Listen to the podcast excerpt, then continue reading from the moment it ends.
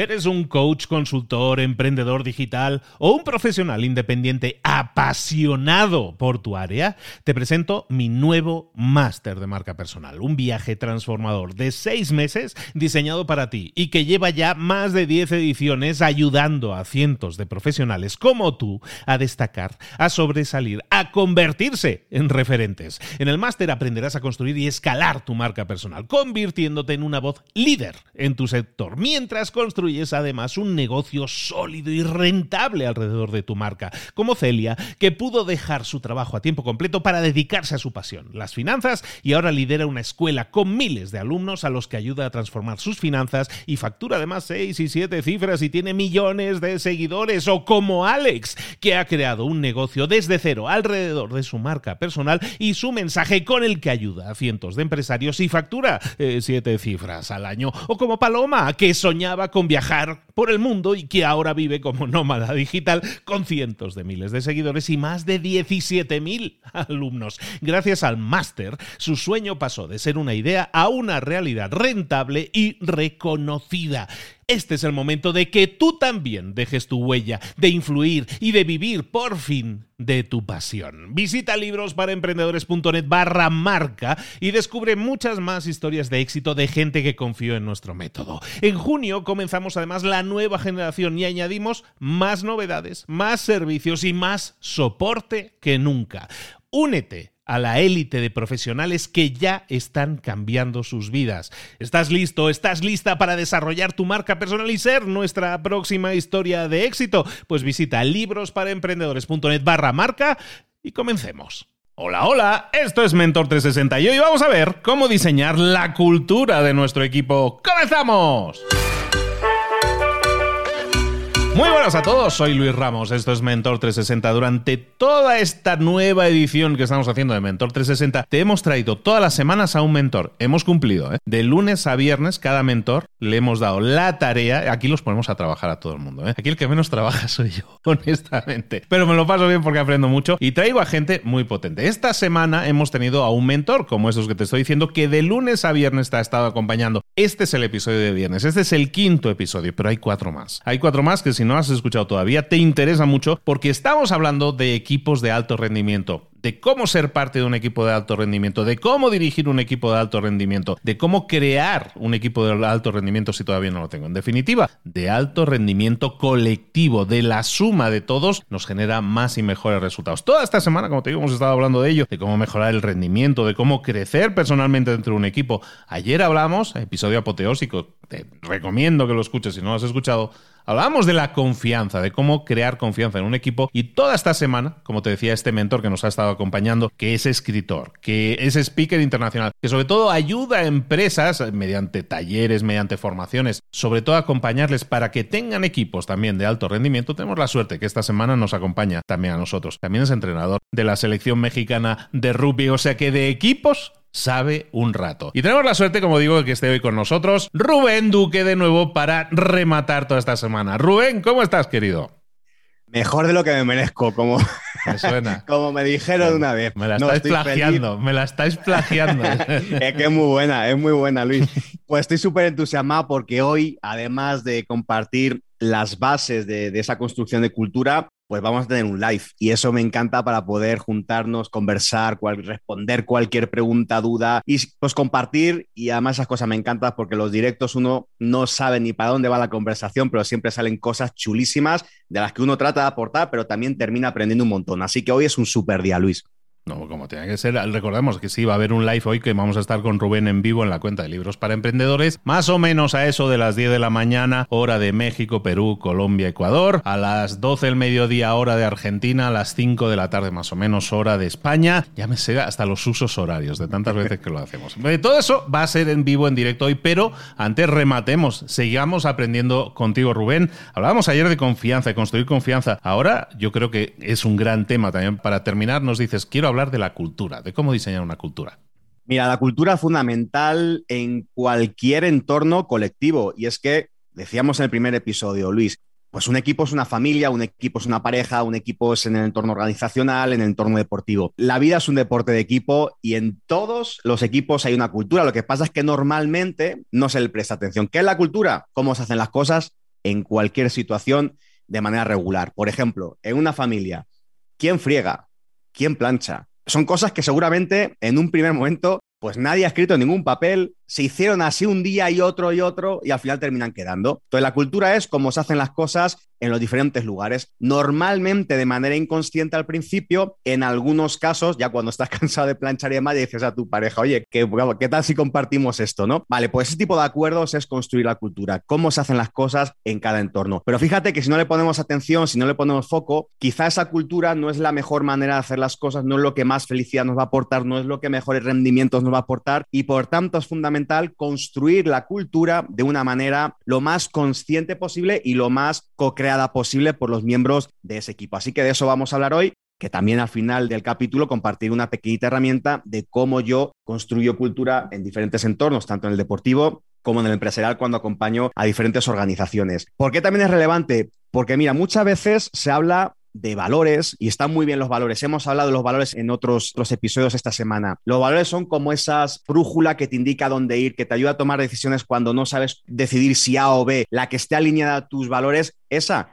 es la, por ahí más o menos va a ir la buena decisión. Pero ¿sabes lo que pasa, Luis? Que estoy cansado de ir a empresas, ya sea a nivel deportivo, a nivel de organización, bueno, más bien organizaciones deportivas o empresas, y estoy cansado de ir allí me dicen, darnos un taller, un workshop o una conferencia. Llegas y normalmente por ahí en las puertas, en los paredones, está la visión, la misión y los valores, ¿no? Y dices, wow. Y además parece que, que están diseñados por poetas, ¿no? Porque son preciosos, son palabras que uno no sabe ni qué significan, pero qué bonitas que quedan sobre la pared, ¿no? Y dices, wow, qué maravilla. Después de a lo mejor estar ocho horas en la empresa, en un taller o si voy a una conferencia y convivo un poquito con la gente, cuando después me regreso para ir a casa de nuevo y paso otra vez por la puerta de salida y veo esos valores, como que a veces no empata lo que está ahí escrito con lo que he percibido de cómo se hacen las cosas en ese entorno laboral. Entonces, como que a uno le choque, dice, qué bien que está eso escrito así, qué bien que alguien lo haya diseñado. Estoy seguro que esta gran cantidad de gente con la que he compartido hoy algo no tiene ni idea de qué significan esas palabras o al menos no están bajadas a tierra. Y es que normalmente, ¿qué pasa? Que los valores están muy bien, pero realmente por lo que se nos conoce es por cómo nos comportamos. Es decir, yo, yo vendría a decir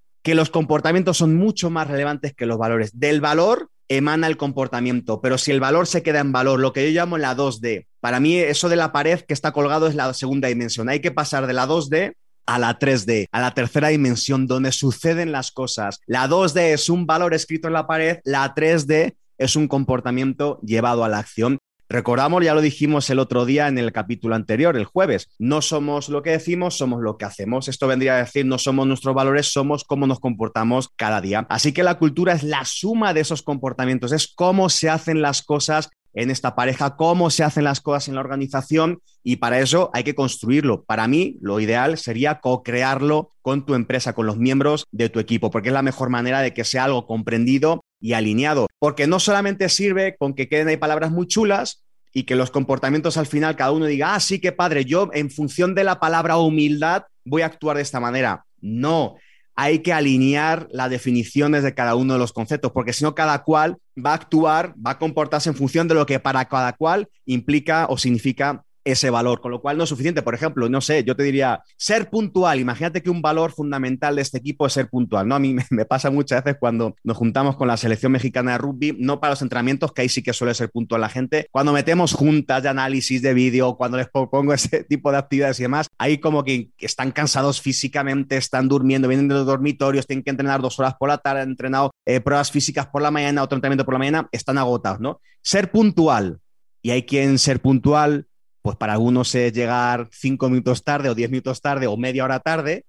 Para mí ser puntual es llegar rayando así la hora. Para mi madre ser puntual es llegar 15 minutos antes, ¿no? Entonces, los conceptos, los valores están muy bien que se tengan ahí, pero cada cual, si no se alinean, si no se describen y se sabe exactamente qué significa, cada cual desde su buena intención de honrar ese valor va a comportarse según la intención que ellos le den a esa palabra. Así que hay que alinear conceptos, hay que alinear comportamientos para que todos actuemos de una manera similar y pasemos de la 2D del valor a la 3D, el comportamiento, lo tangible, lo realmente valorable y lo que da sentido a la cultura del equipo. Ahora, recomendaciones, Luis, para poder construir o co-crear esos principios, esos valores, esos comportamientos. Primero que nada, hay que involucrar a todo el mundo. Si no se involucra a la gente, la gente no se va a sentir parte ni arte de cómo son esos valores, esos comportamientos o esa cultura. Así que en la medida de lo posible, con tu equipo, ya sabemos, según algunas definiciones de equipo, que va lo ideal entre 12 y 15 personas. Hay equipos que son mucho más grandes, ¿no? Pero lo ideal es que tú con tu equipo lo hagas y en función del rango en el que estés en la organización, que después cada equipo, para honrar a esos comportamientos, también pueda tener su propio código de conducta, ¿no? Que vayan alineados a esos punteros que desde la organización también se están construyendo. Pero básicamente involucra, si sois 10, 8, 12 personas, 15 personas, en mi caso, muchas veces cuando lo hago personalmente, mi rol de entrenador con la selección, pues tengo hasta 30 32 personas, ¿no? Pero bueno, lo ideal es que sean grupos un poquito más pequeños. Construye y para eso involucra a todo el mundo. Todo el mundo tiene que ser partícipe y luego te voy a contar una pequeñita herramienta para que puedas ponerlo en práctica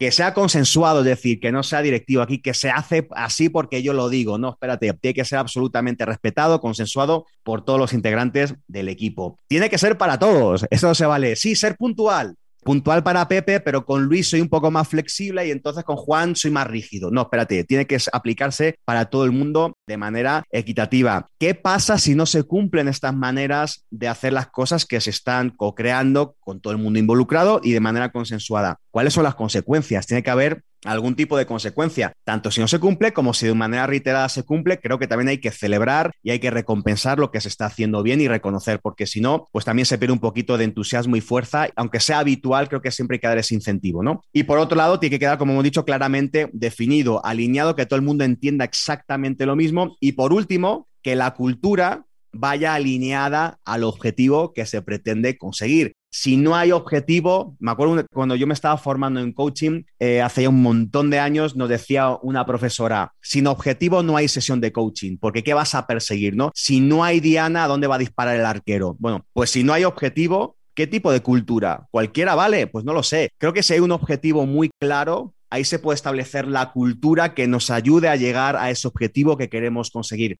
Porque el objetivo no solamente, de rendimiento no solamente es lo numérico, es cómo también se hacen las cosas. Creo que eso de alguna manera también tendría que ser cuantificable, reconocible, aplaudido o de alguna manera intervenir para mejorar cómo están haciendo las cosas. Con lo cual, si no hay objetivo, no hay cultura. Dependiendo del objetivo, qué tipo de cultura queremos instaurar para llegar a esos resultados numéricos, cómo se hacen las cosas. Y es que fíjate que normalmente, Luis, ponemos el foco, cuando hablamos de objetivos, muchas veces ponemos el foco solamente en el resultado. Y ahí está el gran error, ahí está el gran tropiezo. Yo reconozco, y hablábamos de vulnerabilidad el día de ayer, reconozco y tratando de ser vulnerable, que yo aquí, como decimos en México, la he regado, he metido la pata en ese sentido cuando yo no tenía conocimiento del tema de los resultados. Imagínate, yo hubo un año en el Liceo Francés de Madrid, que era mi club, donde empecé a jugar con 10 años al rugby, ya con veintitantos, veintimuchos entrenaba al primer equipo, al equipo mayor, y recuerdo que el primer año dije, no, ¿sabes qué? Ese año estamos en segunda división española. Vamos, este año el, objetivo es ascender, es decir, un objetivo meramente de resultado, ascender, ganar el máximo número de puntos posibles para lograr ese ascenso a la primera división, a la división de honor, donde creemos que debe ir hasta el liceo, que es uno de los clubes más emblemáticos de España. Así que ese es el objetivo, chicos. Así que a trabajar todos y ahí trabajando, entrenando, etcétera, etcétera. Fíjate qué curioso lo que pasó, Luis. Llegamos a jugar contra un equipo, también de Madrid, en la Liga Nacional, que era de los más potentes de Madrid y ha sido de los más potentes de España. Ese año también estaba en segunda división, tenía más presupuesto que nosotros y demás. Jugábamos en el liceo francés, jugábamos en casa, con lluvia, etcétera. Íbamos perdiendo de casi nada, íbamos perdiendo como de tres puntos, algo así, que en tres puntos en rugby es menos de un gol, para que, nos, más o menos alineemos qué es y que no es el valor de tres puntos. O estábamos perdiendo de nada. Teníamos última posesión del partido, estábamos a punto de marcarle, se acababa el tiempo. Ganamos la posesión de, la pelota, salimos a atacar, chocamos una vez, chocamos otra vez, chocamos otra vez y no conseguimos marcar. Perdimos ese partido de tres puntos contra el equipo más potente y con el que nos justamente íbamos a luchar seguramente por el ascenso a la primera división. No conseguimos ganar contra ellos. Tuvimos después, consecuentemente, unas dos derrotas más. ¿Qué pasó a partir de ahí? Que numéricamente, matemáticamente, ya no podíamos ascender por los playoffs de ascenso. Ascenso que era el objetivo que yo les había marcado, un objetivo meramente de resultado, ascender a la primera división. Ya eso matemáticamente era imposible. Dos meses después de perder contra este potente equipo de tres puntos, fuimos a jugar, esta vez a su casa, de ahí nos tocaba a nosotros como visitantes, pero era también un club de Madrid. Así que fuimos allá, a Pozuelo, jugamos contra ese equipo, 98% misma plantilla para el liceo, 98% misma plantilla para este equipo. El resultado, Luis, fue que perdimos de más de 60 puntos. ¿Cómo te explicas que perdiéramos de tres puntos cuando matemáticamente estábamos todavía pendientes de poder conseguir ese logro, ese objetivo de resultado? Y después, dos meses después, mismos equipos, mismas condiciones, perdemos de más de 60, porque ya no se podía conseguir ese logro numérico, ese objetivo de resultado que yo les había planteado. Como es lo único que les planteé, objetivo de resultado, ya fuimos incapaces, cuando ya no era numéricamente posible ese logro, en el que hizo la gente tuvo muy poquita adherencia al entrenamiento, la motivación decayó, como no teníamos una cultura de cómo hacer las cosas, no teníamos norte, no teníamos posibilidad de hacer alineado a su objetivo, así que resultado, perder de más de 60 puntos contra un equipo que casi casi conseguimos ganar dos meses antes.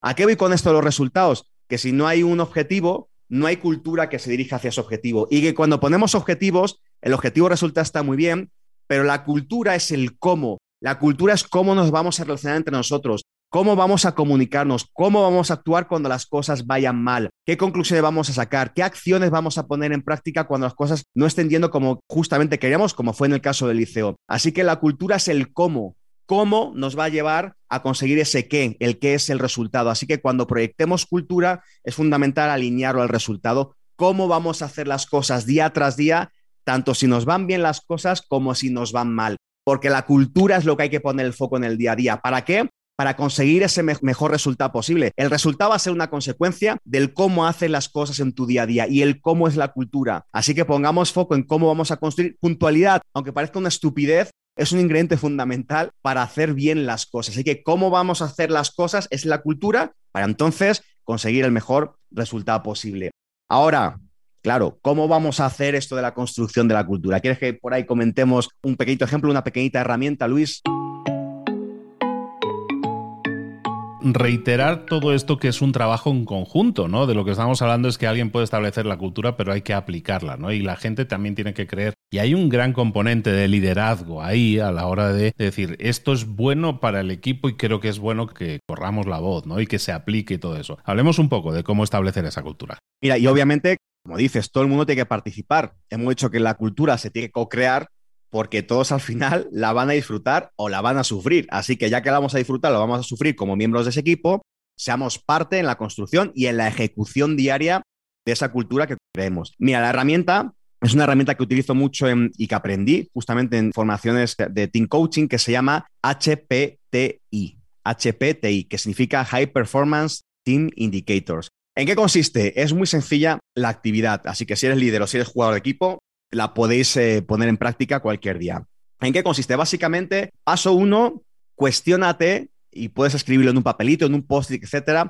Y la pregunta sería que de manera individual cada equipo imagine un equipo de alto rendimiento en el que él o ella ha sido parte. Imagínate ese equipo en el que dijiste, aquí funcionaban las cosas, este fue el mejor equipo profesional del que he sido parte. Si no encuentras ningún equipo de alto rendimiento porque no has tenido una experiencia de ese sentido, imagínate uno uno que tú creas que es de alto rendimiento. A mí me viene rápidamente a la cabeza, por ejemplo, los Fórmula 1 cuando entran en boxes, ¿no? Entran y de repente salen décima de segundo y le han cambiado las llantas, le han puesto gasolina, casi le han cambiado el volante, se han hecho de todo en décima de segundo. Es un equipo de alto rendimiento que obviamente está hiper mega entrenado para que eso haya sucedido en el día a día, en el cómo, en su cultura y el resultado es que el coche sale nada, en dos segundos y hasta otra vez a máxima velocidad. Entonces, busca en tus recuerdos un equipo de alto rendimiento en el que hayas formado parte, si no lo tienes en tu registro de memoria, imagina uno, ¿no? Puede ser un equipo de fútbol en concreto, un equipo de rugby, no sé, el que tú quieras, un, un Fórmula 1 o el mundo empresarial, el que tú quieras. Una vez que lo tengas registrado, que cada cual, que cada miembro del equipo escriba en un post-it, en un papelito,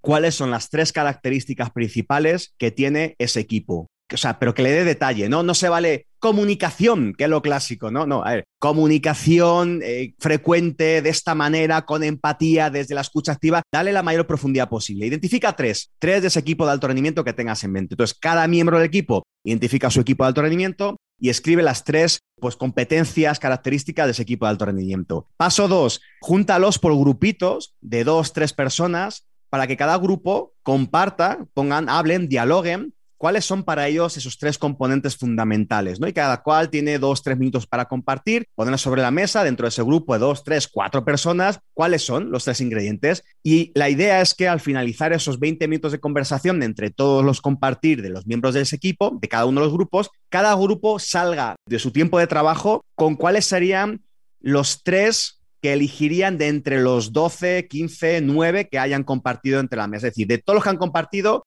seleccionemos cuáles son los tres más relevantes y elijan una palabra que lo identifique, una palabra que sea corta, que sea como muy registrable, muy, muy fácil de reconocer, que tenga sentido además para el equipo y darle una definición. Por eso de alinear expectativas, de alinear el significado, ¿no? Entonces, de esa actividad de 15, 20 minutos de compartir entre todos sus competencias que consideran características de alto rendimiento un equipo, saldrán solamente tres. O sea, a lo mejor juntan tres personas, de las nueve salen tres, son cuatro, de las doce salen tres, con una palabra clave que sea muy corta y con una pequeñita definición para alinear lo que es esa palabra quiere decir. Así cada uno de los equipos, paso tres, va a exponer. Bueno, pues del grupo A, los tres, las tres competencias, tres características son A, B y C, palabras muy concretas y el significado es este, este y este.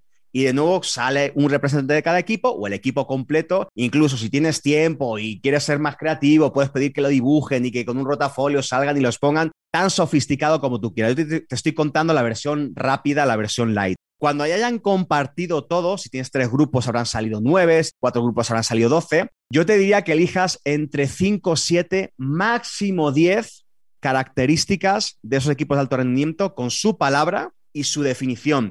Aquí te vas a encontrar que en varios casos van a coincidir, si no lo van a llamar igual, va a ser parecido, pero la definición al final va a quedar. Entonces, al final, a través de votaciones o como tú quieras valorar, elegir los 5, 7, máximo 10, que fuera como ese decálogo, de comportamientos. La idea es que esto no se quede en un valor, se quede en un comportamiento. Está bien definir el valor, la palabra potente, y la definición, que es el comportamiento, para que se pueda bajar a tierra y todo el mundo lo tenga claro, absolutamente clara la definición y pueda comportarse de esa manera. Y al finalizar de la, la sesión, ya tendrás tu decálogo. ¿Quieres ampliar un poquito la actividad? Puedes ir un paso más allá y ahora es, de este decálogo que tenemos, de, esto, de esos 5, 7, 10 principios, 10 comportamientos, 10 cosas bajadas a tierra, vamos a autoevaluarnos de 0 a 10 cómo estamos en cada uno de ellos. ¿Qué tanto honramos cada día a ese comportamiento, este, este otro, que hemos identificado que entre todos son el top de los comportamientos de los equipos de alto rendimiento? Y ahí se evalúan de 0 a 10 cómo están en cada uno. Y de nuevo, si te acuerdas, si vas, creo que fue el episodio del martes, donde hicimos la rueda del rendimiento, esto sería algo igual. Elijan uno, el que más, el que si lo mejoras, más impacto tendría en el equipo. Y a partir de ese, elíjanlo por votación, etcétera, y elijan un plan de acción. ¿Qué van a hacer? ¿Cómo lo van a hacer? ¿Cómo lo van a honrar para ponerlo en práctica cada día y mejorarlo? ¿Y esto de qué te va a servir además? Que lo vas a poder medir mensualmente, bimensualmente, qué tanto estamos honrando nuestro decálogo, nuestro HPTI, nuestro High Performance Team Indicator bajado a comportamientos, no solamente a valores. Y esto de valor comportamiento, te pongo un ejemplo muy sencillo. Con un equipo con el que estuve eh, trabajando, que es puntero a nivel mundial en, su industria, eh, con un equipo en concreto de directivos, se juntaron y uno de los valores, por eso de que sea corto, que sea memorable, dijeron que el valor era, bueno, lo quisieron llamar ellos, X igual a X yo me quedé así un poquito como medio perplejo. y ¿y eso qué significa? Y me dijeron que lo que se dice, se hace. Es decir, no es X igual a Y más mi historia. Es decir, si dices una cosa, después no me cuentes tu vida. Es que sí, puntualidad, no, sí, puntual, pero es que sabes qué pasa, hasta mañana me levanté tarde porque es que no son el despertador. No, espérate. Si dijimos que ibas a llegar a las 8, llega a las 8. Que lo que digas, lo hagas. X igual a X sería como ese valor, pero el comportamiento ya definido y aceptado, co-creado por todos es lo que digo, lo hago. El HPTI no es algo sofisticado de la NASA, es básicamente definir valores de una manera incluso divertida, con un nombre que tenga sentido para el equipo y darle una definición aceptada y reconocida por todos. En eso consiste, nada más. Esto lo podrás poner en práctica y honrarlo cada día a base de comportamientos de manera que si Rubén o Luis van a tu empresa y ven por ahí tu HPTI cuando se van a dar una conferencia, cuando se van a dar un taller o lo que sea, miran, lo miran y dicen exactamente esto es lo que acabo de percibir en comportamientos de la gente con la que he compartido el día de hoy, que está alineado lo que digo a lo que hago. Y esto lo vas a poder medir mes a mes, mensualmente o como tú quieras. Y por último, última recomendación es haz auditoría de tu cultura. cada X tiempo, cada tres meses, seis meses, cada año, haz auditoría de tu cultura. Valida si está funcionando o no está funcionando, dónde sí, dónde no, qué tanto se está honrando cada día esos comportamientos, porque también es importante que a lo mejor cambia el objetivo y a lo mejor habría que cambiar un poco la cultura para llegar a ese objetivo, o no, no lo sé. O hay nuevos, y esto me ha pasado con empresas, hay nuevos integrantes del equipo y me piden, Rubén, ¿podemos hacer otra vez el HPTI? ¿Nos puedes guiar para hacerlo? Porque hay dos, tres cambios, ahora en concreto me ha pasado con dos empresas, hay dos o tres cambios, si las personas son diferentes, lo que habíamos construido entre todos Igual no tiene sentido, igual sí, pero vamos a investigar, vamos quizá a añadir uno o dos incorporando a esas personas que se acaban de unir al equipo. Creo que es importante que esta cultura se mantenga viva, que no sea algo estático, porque los objetivos cambian, porque las personas cambian, porque los tiempos cambian, porque estamos en entornos multigeneracionales. Hoy en día es la primera vez en la historia que se mezclan eh, por primera vez cuatro generaciones dentro de una misma cultura de un equipo. Los baby boomers, generación X, generación Y y ya generación Z. Obviamente, si hay cambios en que entran personas diferentes en, tu equipo, seguramente vengan de generaciones absolutamente diferentes cuyos principios y valores son distintos. Hay que incluirlos, a que lo pongan sobre la mesa y que se sientan involucrados, tengan voz y voto en cómo van a caminar cada día. Recuerda que la cultura es el cómo y el resultado es el qué, pero el fundamental, el éxito radical para mí de un equipo pasa por respetar y honrar cada día la cultura de ese equipo, que seguro les va a llevar al mejor resultado posible. No sé si será alcanzar o no el que se hayan propuesto, pero es el mejor resultado posible. Así que Luis, esas son las bases para construir esa cultura de esos equipos. Y recuerden, un equipo es una familia, una pareja, cualquier parte del equipo de entorno al rendimiento, de la parte deportiva de la parte empresarial, Luis. Pues toda esta semana hemos estado hablando con Rubén Duque de equipos de alto rendimiento. Yo considero que Mentor 360 también es un equipo de alto rendimiento, porque pues aquí trabajamos como animales, pero generamos también unos resultados muy animales y generamos sobre todo a partir de una serie de valores. Los valores, por ejemplo, los de dar valor, los de ayudar a los demás y provocar cambios, buscar la transformación positiva de otras personas, en este caso de las personas que tienen a bien escucharnos. Y yo creo que lo que has hecho Rubén esta semana es cumplir con todos los valores que este equipo tiene, que has entregado muchísimo, que has buscado que otras personas consigan resultados y consigan su transformación. Por eso te nombro oficialmente Mentor 360, has cumplido y te lo agradezco. Pedazo de honor, qué pedazo de honor, Luis. Mil gracias. Muy honrado porque como te he compartido, lo sigo, lo escucho prácticamente a diario, voy a caminar por la mañana, es uno de mis hábitos y siempre estoy con el Mentor 360 aprendiendo de un montón de cosas de diferentes personas maravillosas y súper profesionales, por cierto. Así que mil gracias y un honor tremendo. Gracias a ti por haber confiado en nosotros, por habernos regalado este tiempo y todo este conocimiento que al final son como dos horas y media. Es como una mega masterclass que tenéis a vuestra disposición. No, no, lo, no pongáis esto como que es gratuito, tiene menos valor, al contrario, tiene muchísimo valor. Rubén es un coach muy buscado en las más grandes empresas a nivel mundial y tenemos la suerte que esté aquí con nosotros. Rubén, no solo eso, tenemos una cita tú y yo, una cita pública en la que vamos a vernos las caras en Instagram, en la cuenta de arroba libros para emprendedores. Y recordad que si estáis escuchando esto en el día de emisión, pues bueno, pues tenéis la posibilidad de participar, de preguntar, de profundizar en algún tema. Oye, Rubén, hablaste de este tema, me gustaría. Bueno, eso lo puedes hacer en este vivo, en este directo que vamos a tener en un ratillo más en el Instagram. Ahora sí, Rubén, te doy muchísimo las gracias y te pido que nos digas coordenadas GPS, dónde te localizamos y podemos saber más de ti. Gracias Luis y gracias a toda la gente que nos ha escuchado, que pone su tiempo pues justamente para su crecimiento personal y profesional y que nos utilizan a nosotros como esa herramienta. Es un placer enorme, como bien dijiste Luis, el hecho de que sea gratuito no quiere decir que no sea de valor, sin ir más lejos. El HPTI, tal cual os lo he contado, lo desarrollan equipos de Google, de Honda, o sea que es, son cosas que tienen valor bastante grande y, que lo puedes poner tú en práctica. ¿Dónde nos podemos seguir? Mira, mi, página web, www, ya me da risa lo de www, www.rubenduque.com, esa es mi página web, en mi Instagram, rubenduque-go for it, en mi Facebook, Rubén Duque, guion normal, go for it, mi LinkedIn, Rubén Duque, también en mi podcast Equipos Invencibles, a través de entrevistas y conceptos de este estilo, seguimos eh, platicando y compartiendo sobre temas relacionados a equipos de alto rendimiento. Ahí lo vas a encontrar en Spotify, en iTunes, etcétera. Equipos Invencibles es el podcast. Y qué más, esta semana un regalito tenemos, para mí, regalazo de nuevo, es el, pues nada, más conocimientos, más conceptos sobre temas de equipo en www.rubenduque barra regalo Ahí tiene una hora de contenido en videos, además diseccionados y partidos en diferentes temáticas. www.rubenduque.com barra regalo y además un workbook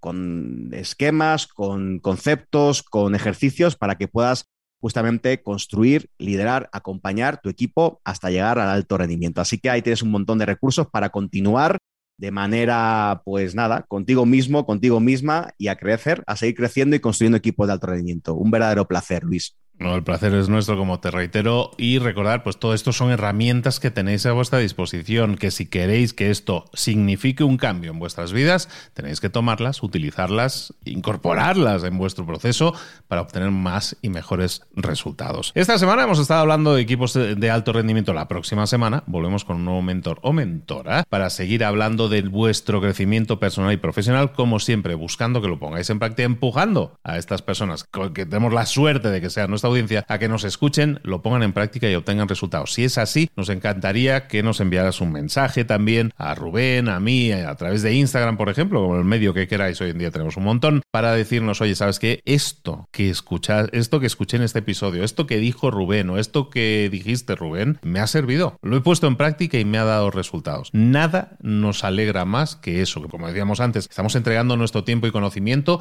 para tu bien mayor, para que tú crezcas. Haznos llegar también cómo te ha impactado positivamente. Ojalá y así sea. ¿De acuerdo?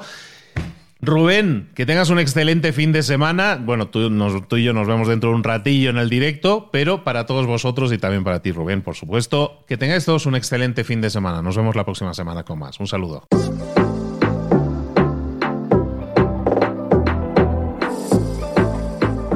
Y ahora pregúntate, ¿en qué quiero mejorar hoy? No intentes hacerlo todo de golpe, todo en un día. Piensa, ¿cuál es el primer paso que puedes dar ahora mismo? En este momento, quizás. A lo mejor te lleva dos minutos hacerlo. Si es así, ¿por qué no empezar a hacerlo ahora? ¿Por qué no empezar a hacerlo ya, en este momento? Ahora. Cierra los ojos. Respira hondo y repite, sé lo que tengo que hacer. Sé cuál es el siguiente paso. Voy a darlo en este momento piénsalo, siéntelo y hazlo.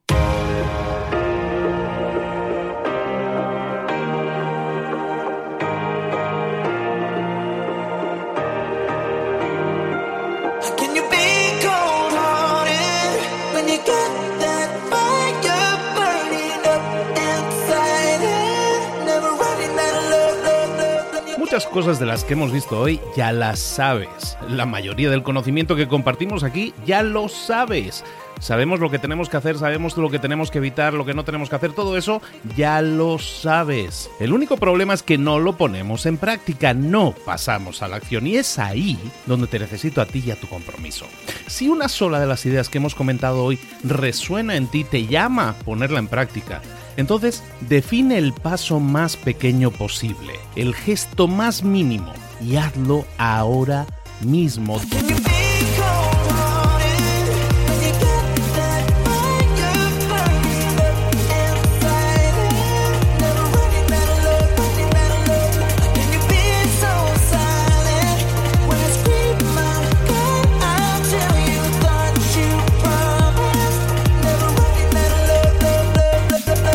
Hablo de crecimiento personal, pero también de crecimiento profesional. Expandir tu red de contactos, mejorar tus relaciones con los demás, aprender alguna cosa nueva, poner en práctica una pequeña técnica que te ayude. Todo suma, pero solo suma si lo pones en práctica. No si piensas en ponerlo en práctica. Pensar en ponerlo en práctica no sirve, tienes que ponerlo en práctica, pasar a la acción.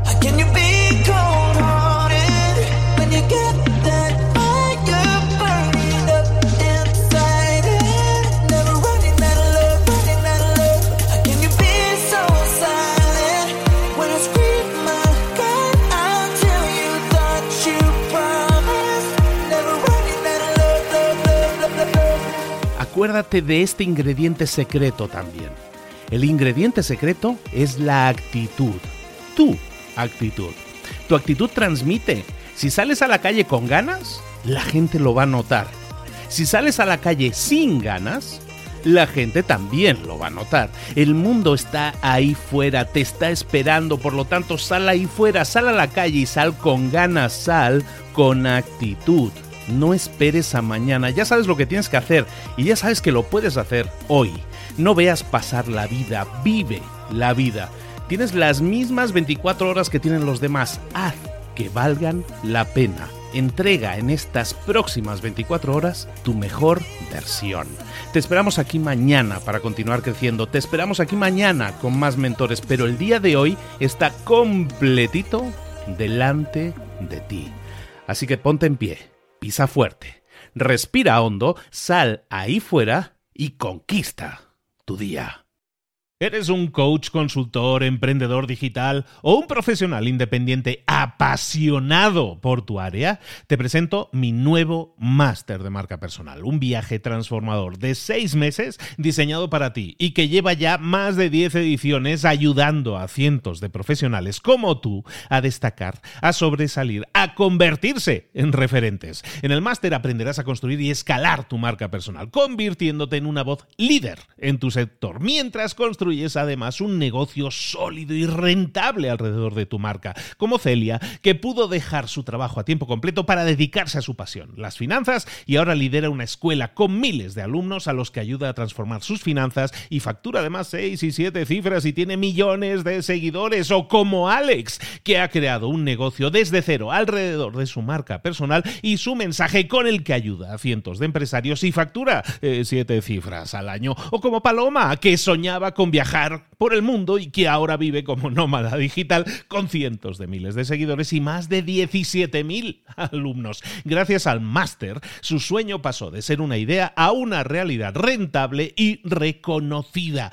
Este es el momento de que tú también dejes tu huella, de influir y de vivir por fin de tu pasión. Visita librosparaemprendedores.net barra marca y descubre muchas más historias de éxito de gente que confió en nuestro método. En junio comenzamos además la nueva generación y añadimos más novedades, más servicios y más soporte que nunca.